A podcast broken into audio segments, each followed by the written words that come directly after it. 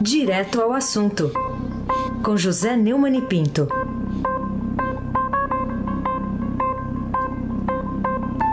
Muito bom dia, Neumani, tudo bem com você? Bom dia, Manuel, chefão da família Bonfim, da Alice da Isadora. Bom dia, Carolina Ercolim. Bom dia, Almirante Nelson. Bom dia, Frânio Vanderlei. Bom dia, Diego Henrique de Carvalho. Bom dia, ouvinte da Rádio Eldorado, FM 107.3, Emanuel Bonfim. Ô Neumani, é, antes da gente. Eu vou romper um pouco aqui com o script. A gente está um pouco estupefato aqui, eu e a Carolina Ercolim, que a gente acabou de entrevistar secretário estadual de Transportes Metropolitanos. A gente está aqui, eu sei que é uma coisa que demora para digerir, mas estamos tentando digerir. Como é que o Estado me constrói uma linha que vai até o aeroporto, mas o trem não vai chegar até o aeroporto? É um negócio sensacional esse país, não é não, Neumani? Você quer saber o que é Brasil? Ontem eu cometi dois erros aqui. O primeiro erro foi que eu, em vez de dizer que tá mais por, que o Torquato Jardim está mais por fora do que umbigo de vedete, eu falei biquíni de vedete. Olha a coisa. A segunda coisa foi não recomendar o belíssimo artigo, excepcional artigo, o pungente artigo que eu li, Isabel e eu lemos aqui chorando, do Almir Pazianotto Pinto, sobre a miséria que é o Brasil no Estadão de ontem. Página 2 do Estadão de ontem. É isso aí, o Brasil é isso. O Brasil é um país absurdo, cada vez mais.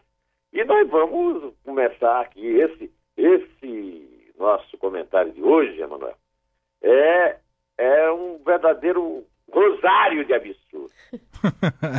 então vamos a eles. Uh, após recomendação do Banco Central e alerta do Ministério Público Federal sobre uma possível punição dele mesmo por responsabilidade, presidente Michel Temer determinou ao ministro da Fazenda Henrique Meirelles e ao presidente da Caixa Gilberto Ock que afastem por tempo indeterminado quatro vice-presidentes do banco que estão sendo investigados por corrupção. Depois da ordem do presidente, a Caixa informou que vai afastar os executivos para que eles possam apresentar ampla defesa das acusações. Ele tinha alguma coisa a fazer uh, que não fosse recuar, Neumani?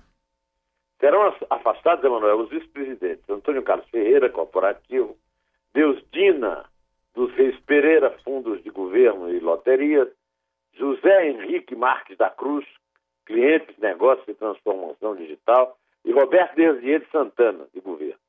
Eles são acusados de vazamento de informações privilegiadas para políticos, sob de pedido de empréstimo e também de negociar cargo no estatal, que é o caso da Deusina, como moeda de troca para liberação de crédito. Embora o afastamento dos quatro seja temporário, é, por 15 dias, né, a decisão de Temer significa uma derrota na queda de braço que o governo vinha travando com os procuradores da Força Tarefa Greenfield, do Ministério Público. Né? Em dezembro, os procuradores responsáveis pela investigação sobre os desvios da Caixa recomendaram o afastamento, aliás, a demissão dos 12 vice-presidentes do banco. Em resposta, a Caixa disse que não cumpriria as recomendações porque tem um sistema de governança adequado à lei das estatais. Imagina se não tivesse, Carolina. Primeiramente, é um absurdo a Caixa ter 12 vice-presidentes. Não é um absurdo tão grande quanto o trem não chegar ah, na estação, mas é um absurdo. Mais absurdo ainda é o critério da escolha da alta cúpula de um banco público com as responsabilidades da Caixa privilegiando indicações políticas a ponto de permitir uma impertinência, uma impertinência absurda como essa da instituição ao reagir à necessária investigação de atos tão graves de seus dirigentes apenas para preservá-los e, com isso, não criar problemas para Temer e seus aliados nas votações do Congresso Nacional, misturando as coisas de forma imoral, Carolina Hercules. É até porque hoje também no Estadão é, traz o destaque de uma auditoria externa, né, que encontra evidências de disputa política por cargos na Caixa. E depois é, tem um detalhamento aqui que das 12 vice-presidências da Caixa, 11 são ocupadas por indicados de sete partidos e só um que tem exigências de qualificação técnica, certidões específicas, enfim, é, é uma indicação técnica técnica de fato. Agora, em que se baseiam os procuradores para exigir de Temer a demissão de todos os vice-presidentes? Por que o presidente demorou tanto para recuar e, afinal de contas, por que afinal recuou, Neumani? Carolina, a orientação do Ministério Público Federal, negada pela Caixa, tinha como base uma investigação independente, contratada pela própria Caixa. Como mostrou a edição de ontem do Estadão, a auditoria detectou casos de influência política no banco em ao menos quatro vice-presidentes. O documento foi produzido pelo escritório Pinheiro Neto, um escritório de advocacia bastante respeitável aqui em São Paulo. E foi anexado aos processos relacionados ao banco para reforçar as denúncias contra políticos e ex-funcionários que atuariam a favor de grandes empresas e recebiam propina por isso. Após a primeira negativa de Temer e da Caixa em afastar os executivos, os procuradores da Operação Greenfield se reuniram com representantes do Banco Central na semana passada para debater a situação desses vice-presidentes. Com base nessa reunião, os investigadores mandaram, dia 11, um ofício endereçado à presidência da República, no qual alertavam a possibilidade de punição do Temer por conta da manutenção desses executivos. Após a reunião com os procuradores, o próprio Banco Central tomou a iniciativa de enviar o ofício para a Caixa, recomendando o afastamento dos vice-presidentes. No documento, encaminhado a Ana Paula Vescov, secretária do Tesouro e presidente do Conselho de Administração da Caixa, o diretor de fiscalização do Banco Central, Paulo Sérgio Neves de Souza, afirma que o relatório interno produzido pelo escritório Pinheiro Neto aponta que o banco público está exposto a riscos anormais, especialmente riscos de imagem. Segundo a investigação é, do Pinheiro Neto, a divisão política ocorre tanto no caso de indicação de profissionais externos, como era o caso do Flávio Cleto, o ex-presidente que foi investigado por recebimento de propina e demitido ainda por Dilma, porque era indicado do inimigo dela, Eduardo Cunha, de políticos, como o atual ministro Moreira Franco, que é citadíssimo né, nessa, nessa investigação, né? e do ex-ministro Gedel Vieira Lima, que está preso, como está preso o Eduardo Cunha, como está preso o outro, que é muito citado, que é o Henrique Eduardo Alves, ou de funcionários de carreira do banco, como a vice-presidente de fundo de governo e loterias, a Deusdina dos Reis Pereira, que está entre os afastados. É bom dizer que eles, o, o, a, a, recomendação é para que demita. O Temer afastou por 15 dias, deixando, como diz aqui um, um seguidor meu no Twitter, no cantinho para explicar as suas anormalidades, coisas que eles não fazem. Num dos indícios dessa disputa política, a investigação cita que essa Deusdina teria informado que a sua indicação defendida pelo presidente da República e mostrou descontentamento com potenciais ameaças à sua permanência. O pessoal é ousado, Emanuel. O presidente do banco, Gilberto Walker, que é ligado ao PP, teria pedido a sua vaga, porque ele vai se candidatar, para preencher com outro indicado político. No frigir dos ovos, Carolina, ficou claro que os presidiários Eduardo Cunha, Gedel Vieira Lima e Henriquinho Eduardo Alves continuam mandando na caixa. Ainda é o seu feudo. Isso me lembra a palavra de ordem dos metalúrgicos do ABC dos anos 70. A greve continua. No século XXI, depois do mensalão e do petrolão, e com essa resistência de Temer e da Caixa, que o Temer não demitiu os 12, afastou quatro, evidencia a troca do slogan para o crime continua, Emanuel Ponciano Bonfim. É isso aí, né, mano? E dentro desse rosário de absurdos, como você disse no início, mudando de assunto, e mais um deles, a Organização Mundial da Saúde, a OMS, passou a considerar todo o território de São Paulo como área de risco de febre amarela e recomendou que todos os estrangeiros que façam viagens à região estejam vacinados. Você acha, Neumani, que as autoridades estrangeiras estão exagerando ou as brasileiras é que são imprudentes por não darem ao assunto a importância que precisa ser dada? É bom observar, o Emanuel, que essa vacina tem que ser com a, com a vacina integral, não com a vacina fracionada, que é, que é a nova jabuticaba, a nova invenção brasileira. É o trem que não chega na estação, é a caixa que só tem diretor político e a vacina fracionada contra uma doença que foi debelada no Brasil faz mais de um século pelo trio Rodrigues Alves, Pereira Passos e Oswaldo Cruz. A imunização agora deve ocorrer pelo menos 10 dias antes da viagem do exterior para cá.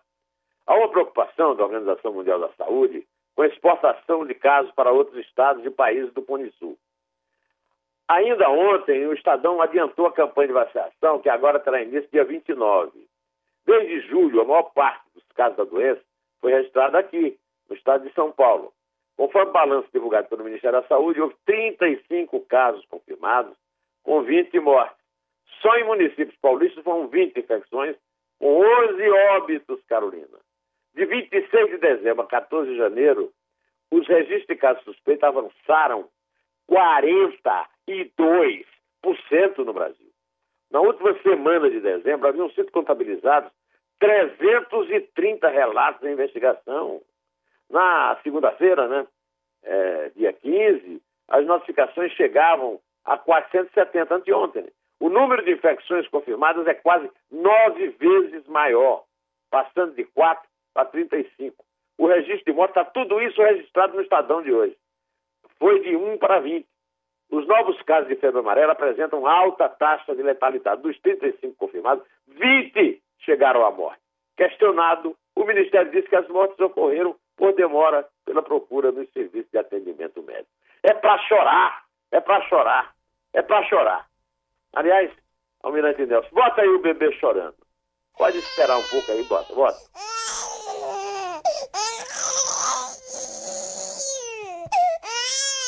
É porque, Emanuel e Carolina, o governo federal ainda evita falar no surto e diz que a mudança estabelecida pelo OMS não altera a estratégia nacional. Estratégia nacional está de brincadeira e foi feita em consonância com as autoridades brasileiras por excesso de zelo. Isso porque não se sabe é, se a área do estado em que esse viajante vai ficar ou transitar. São Paulo, ao lado da Bahia do Rio, vão reforçar a imunização e passar a ofertar doses fracionadas em áreas consideradas estratégicas. Ontem, assustado como todo mundo, acompanhei o noticiário na televisão e percebi a ausência do principal responsável pela saúde pública no Brasil, o ministro da Saúde, Ricardo Barros. Esse senhor está ocupado em eleger a mulher governadora do Paraná e o país que se lixe, Emanuel Bonfim. O presidente da República também não comparece ao noticiário para alertar ou acalmar a população, porque ele não é um líder e é por isso que ele é impopular. São todos um bando de responsáveis que não tem caráter nem decência para governar um país do tamanho e da complexidade dos problemas de gestão como é o Brasil, descrito magnificamente pelo meu amigo, o ex-ministro do Trabalho, o ex-ministro do Tribunal Superior do Trabalho, Almir Pazianotto Pinto, ex-advogado de sindicatos, inclusive do Lula. Vá de retro! Né? Vai embora, bando de estafeiros, nessa república de enfermos.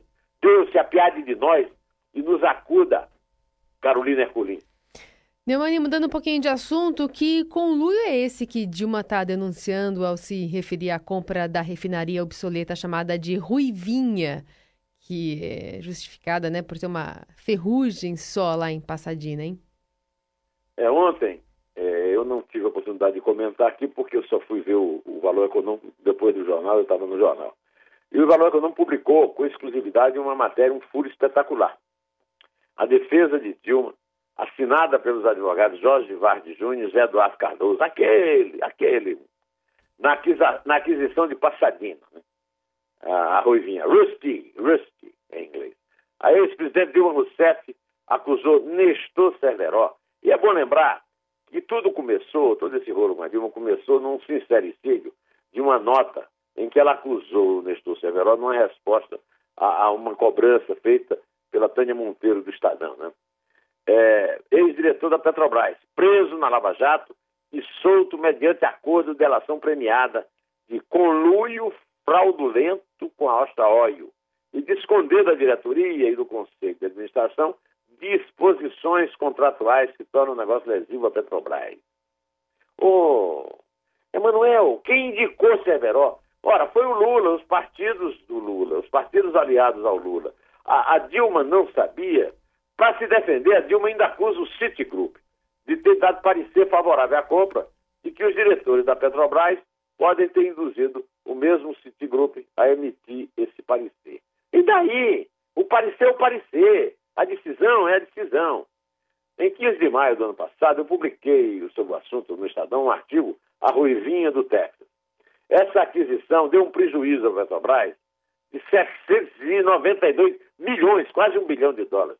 É fácil para Dilma, presidente do Conselho da Petrobras na época, é, gerentona, né, segundo Lula, culpar Cerveró e o Citigroup. O fato é que um parecer é apenas um instrumento de apoio e não pode substituir a obrigação e a responsabilidade que recai sobre os diretores e conselheiros da Petrobras, a fina flor da burguesia nacional e a dona Dilma na presidência. A, a ministra de Minas e Energia, a chefe da Casa Civil, a presidente do Conselho de Administração Estatal dos governos, ela própria. A defesa de Dilma, que nunca pediu desculpas à nação pelas loucuras que aprontou nos desgovernos do PT, é uma confissão de que ela é cúmplice, burra ou doida demais. Ou, o que é talvez mais provável, tudo isso junto e misturado. Conta a outra, Dilma. Emanuel Bonfim. Ainda, de... Ainda dentro do Partido dos Trabalhadores, do PT, há oito dias do julgamento do ex-presidente Lula, no TRF4, no Tribunal Regional Federal da Quarta Região em Porto Alegre, presidente do PT, senadora Gleisi Hoffmann, aquela que enxerga mais do que qualquer torcedor do planeta, disse que para Lula ser preso vai ter que prender muita gente, mais do que isso, vai ter que matar gente. Antes de você falar da Glaze, o, o Neumann, a gente tem aqui o Lula ontem ele falou para artistas e membros da área da cultura lá no Rio de Janeiro. Sim. E falou, fez uma menção. Pediu para demitir o Sérgio Moro. E, exatamente, para demitir o Sérgio Moro, falou mal do presidente do TRF4 e comparou aí o Congresso até que ele poderia se tornar o caldeirão do Hulk. Vamos ouvir o, o, ex-presidente Lula. Ah, vamos, vamos. Estão tentando destruir para a gente aprender. Nunca mais se metam. Eles querem transformar o Brasil no caldeirão do Hulk. Vai ser fantástico. Além do Congresso Nacional, tem pouca forma do caldeirão do Hulk. Imagina o Hulk lá no meio da Câmara gritando: Sabe quem dá mais? Quem quer mais? Tá aí ainda tem baque ir com essas piadas do Lula, né? Pelo amor de Deus. As declarações de inglês dadas ao site Poder 360 ocorrem após o presidente do TRF e ter ido a Brasília discutir questões de segurança. Acho até que foi uma viagem um pouco exagerada. Por exemplo, a Carmen Lúcia não tem nada o que fazer né, diante de um caso desse, durante o julgamento do recurso. Né? O Lula foi condenado a nove anos e seis meses de prisão pelo juiz Sérgio Moro. A, declaração da senhora Gleisi é simplesmente a seguinte: para prender o Lula, vai ter que prender muita gente, mais, mais do que isso. Vai ter que matar gente. Aí, vai ter que matar.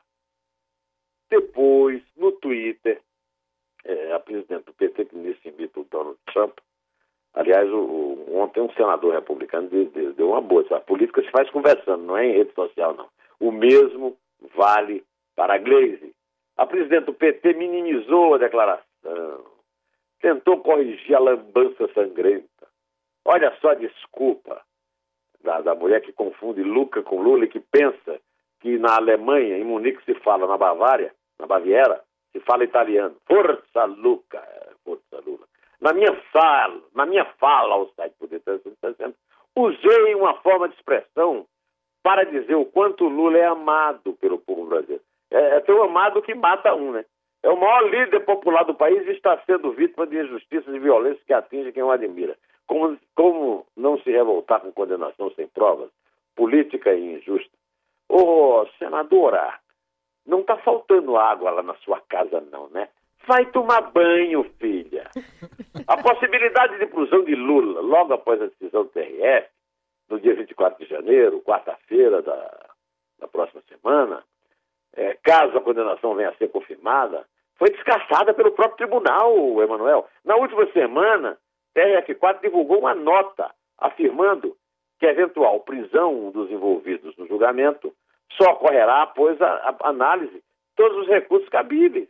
E todos sabem que são muitos e que o Lula vai usar, que a defesa de Lula vai usar. Mas se Gleisi acha que se fala italiano em Munique, o que é que nós podemos pensar nela, né? É nisso que dá promover essa gente inculta, despreparada, enlouquecida, sem moral nenhuma, a cargos de direção partidária, como é o caso dessa senhora, que para livre nosso não deverá ser reconduzida ao Senado na próxima eleição é, no Paraná, a julgar pelo que se conhece do ambiente eleitoral no estado dela. Mas o diabo é que, por enquanto, nós temos de ver e aguentar essas manifestações de loucura e de falta de decoro do Lula, da Dilma, é, do ministro da Saúde, do Temer em relação à Caixa. Rapaz, é o seguinte, é o caso da gente lembrar um velho sucesso do Lindomar Castilho, que eu peço para o Almirante Nelson tocar um pedaço aí, que é Você é doida demais.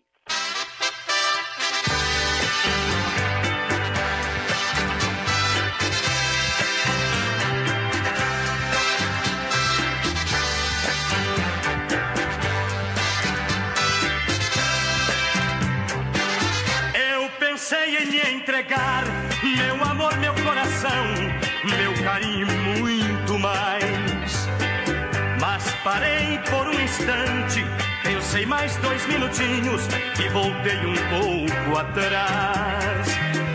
Recordei que no passado você esteve ao meu lado e roubou a minha paz. Hoje me serve de exemplo, vou fugir enquanto é tempo você é doida demais. Você é doida demais. Você é doida demais. E você é doida demais. Doida, muito doida. Você é doida demais. Carolina Herculin, você que ao contrário de Dilma Ufa. e de, de, de, de Gleisi, está em completa, absoluta sensata posse de suas faculdades mentais, por favor, comece a contagem para eu ir me despedindo por aqui. Vamos lá, Neumani. É três. É dois. É um.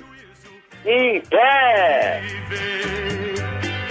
Pois eu sou aquele homem que pensou lhe dar um nome que você nem quis saber. Todo dia me enganava, sempre você me trocava pelo amor de outro rapaz. Você é tão leviana, nisso você. Você é doida demais.